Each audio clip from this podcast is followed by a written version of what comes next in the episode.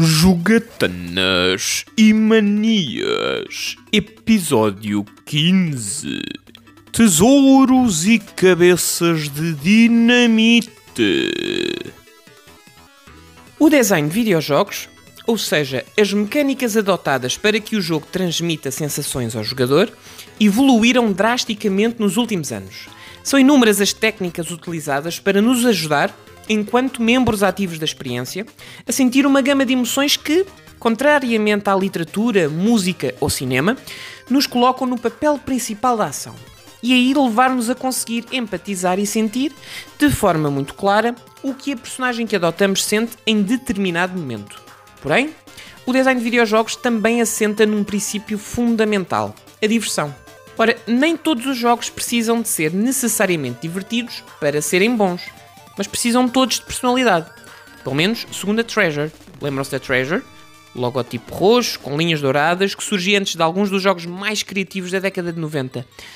Para compreendermos um pouco mais sobre o que eu quero dizer sobre personalidade, preciso de vos falar do jogo que me fez perder a cabeça em miúdo e, novamente, nas diversas coleções de Mega Drive que fui adquirindo. Dynamite Heady. Sim, acertaram. Foi desenvolvido pela Treasure e relata as aventuras de Heady, uma marioneta num mundo muito ambíguo, repleto de marionetas, mas também de mudanças de cenário num palco, roldanas, cortinas, holofotes e uma estética que nos leva a questionar constantemente se o que estamos a ver é um espetáculo criado por nós ou se é uma espécie de Toy Story meets Donaldin. Malta que viu os programas da manhã nos anos 90, vejam lá se lembram dele. Hedy luta contra um ser maligno chamado King Dark Demon, que utiliza chaves maléficas para controlar as várias marionetas espalhadas pelo mundo e assim dominá-lo. Conosco temos Hedy, capaz de saltar e lançar a sua cabeça, seja para atacar inimigos, seja para alcançar plataformas fora do nosso alcance. Aliás, a cabeça é, no fundo, o princípio base da jogabilidade. Nós não ficamos retidos apenas à cabeça de Hedy, porque ao longo dos níveis surgem personagens cujo objetivo é permitirem-nos escolher várias cabeças diferentes, as quais precisamos selecionar de acordo com as situações. Ora, esta diversidade é também a base que regula a dificuldade do jogo. Isto porque há cabeças que funcionam melhor em determinadas situações. Por exemplo, a cabeça em forma de aspirador é perfeita para sugar inimigos e itens que estejam fora do alcance, mas contra bosses não tem qualquer uso. Já a cabeça em forma de bigorna é boa para plataformas que necessitem de balançar e para causar dano acrescido, mas não acrescenta variedade. É só para dar pancada. Existem mais de uma dezena de cabeças diferentes que podemos utilizar temporariamente. A cabeça em forma de bomba necessita de ser lançada rapidamente, se não explode, explodimos nós com ela. A cabeça em forma de porco exala balas em espiral. E a cabeça do, enfim, vá lá, Buda imobiliza-nos durante uns segundos e obriga-nos a pensar duas vezes antes de desrespeitarmos esta divindade. Provavelmente já se aperceberam, mas Dynamite Heady, para além de super versátil na ação, é também altamente criativo na forma como emprega o sentido de humor. Para além das microexpressões utilizadas por Heady, vão encontrar vários momentos, seja com o querubim que nos acompanha para, nas batalhas contra bosses, passar o tempo todo a indicar os locais onde bater num sonoro seja com o nosso arqui-rival Maruyama, em inglês adaptado para Trouble Bruin, cuja música que o introduz é o arquétipo perfeito de uma sátira ao rival da personagem principal no shonen anime. A pergunta no fundo é a seguinte: mas todos os jogos da Treasure eram assim? Não. E essa era a valência mais interessante da Treasure, que marcou uma época sublinhada pelo método desenvolvido para a criação de videojogos. Esta empresa fora fundada no início dos anos 90 por ex-membros da Konami, que estavam cansados de tentar convencê-los a lançar ideias novas para experiências diferentes. Sendo a Konami um estúdio já estabelecido no mercado, o foco estava mais virado para o lucro garantido nas diversas sequelas de franchises bem-sucedidas. À época, Castlevania e as Tartarugas Ninja eram as franquias mais populares e rentáveis. A criatividade e novos projetos não podiam ocupar demasiado tempo à equipa. Ora, com este êxodo, procuraram estabelecer-se enquanto uma empresa de videojogos marcadamente indie, numa época em que o termo não era ainda popular e simbólico de um método de criação de jogos.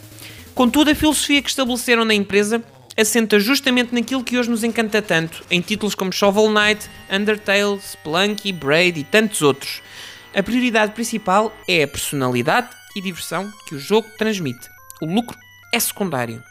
Esta máxima permitiu que os seus developers, numa equipa que, por vontade da liderança da Treasure, nunca ultrapassou os 20, 30 membros totais, se concentrassem apenas em inventar, testar fórmulas novas, mecânicas diferentes, sem a pressão de ter de resultar.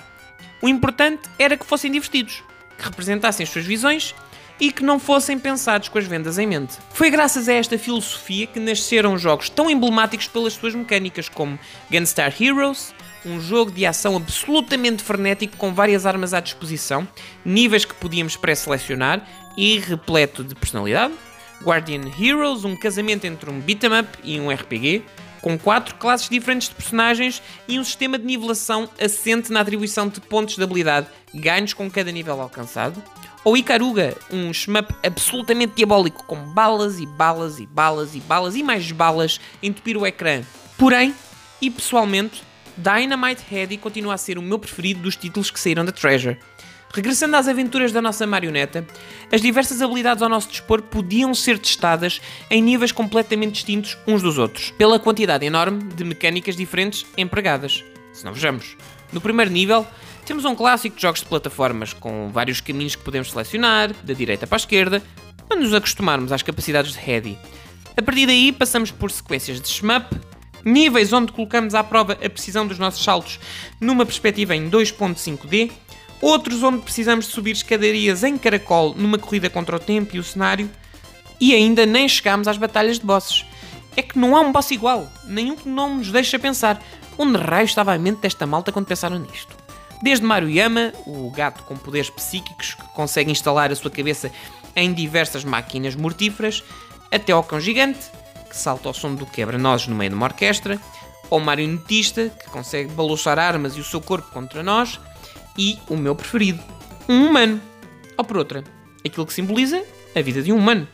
Porque lutamos contra uma marioneta que inicia o combate com a cara de um bebê. E à medida que lhe causamos dano, as caras vão se desfazendo, passando por uma criança, adulto e, finalmente, idoso. Agora, se isto vos parece absolutamente absurdo, saibam que sim, é absurdo.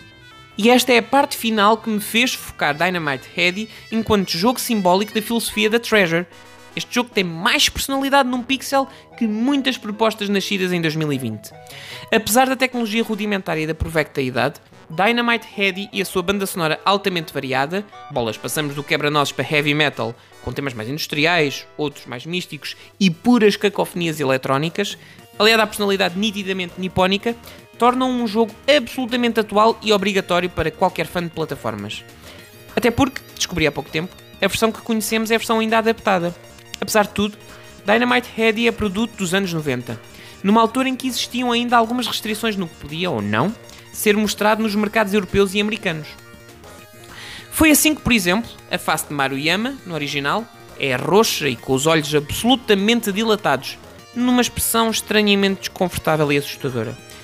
E na versão europeia e americana, possui um jogar que o torna mais cómico, mas ao mesmo tempo com mais cara de vilão. Alguns dos bosses sofreram também alterações.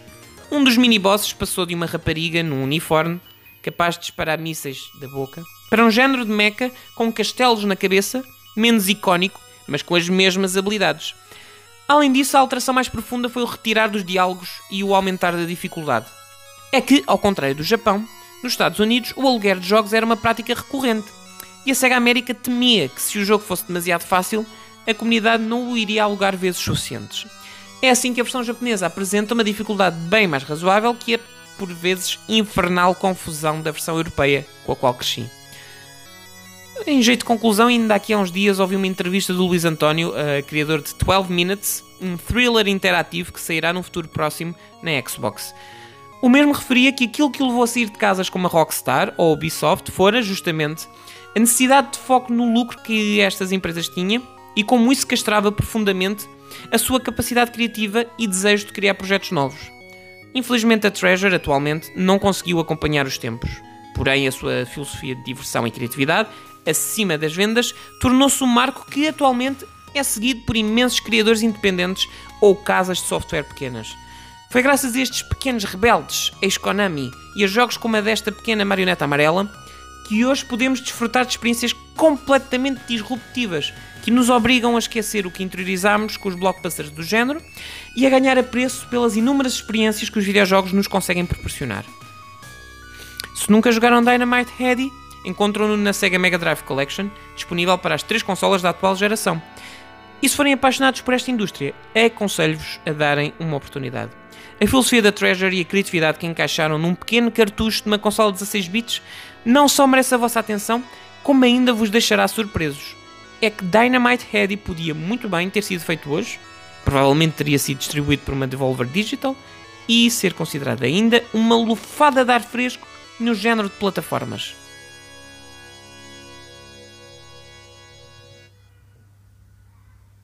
Este foi o Jogatanas e Manias. Até breve, amigos!